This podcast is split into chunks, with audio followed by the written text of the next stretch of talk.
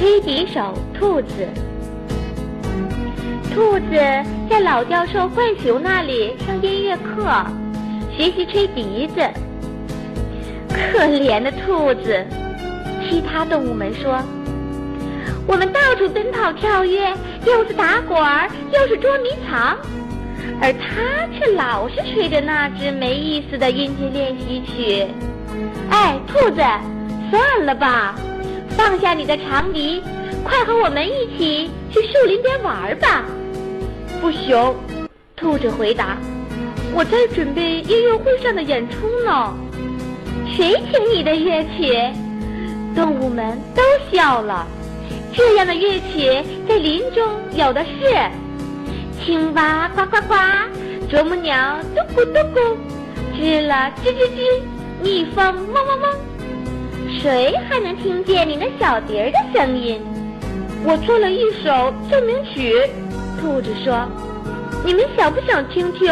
我给你们吹吹。”不，我们要去捉迷藏玩了。到树林中去玩是多么欢乐呀！兔子的心也痒痒起来了。当他再次来到浣熊教授那里上课时，他的两只眼睛里显露出犹豫的神情。教授看出了他的心事，说。别泄气，坚持下去，总有一天你会明白学音乐是有用的。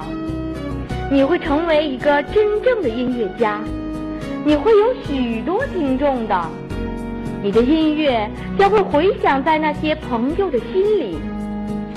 虽然他们现在还不能理解你，努力吧，你一定会成功。夏天很快的过去了。漫长的冬天来到了，温暖的阳光再也不会在早晨把动物们叫醒，青草地上也不会再开出绚丽的花朵。这时，兔子拿着自己的长笛，吹奏起春天交响曲，在寂静的严寒的森林里传来悠扬的笛声，这声音清脆响亮。犹如春天的早晨，冬天不会永远停留。动物们从笛声里好像听到小草在窃窃私语，奔流的小溪欢快地笑着，小鸟快活地叫喊着返回故乡。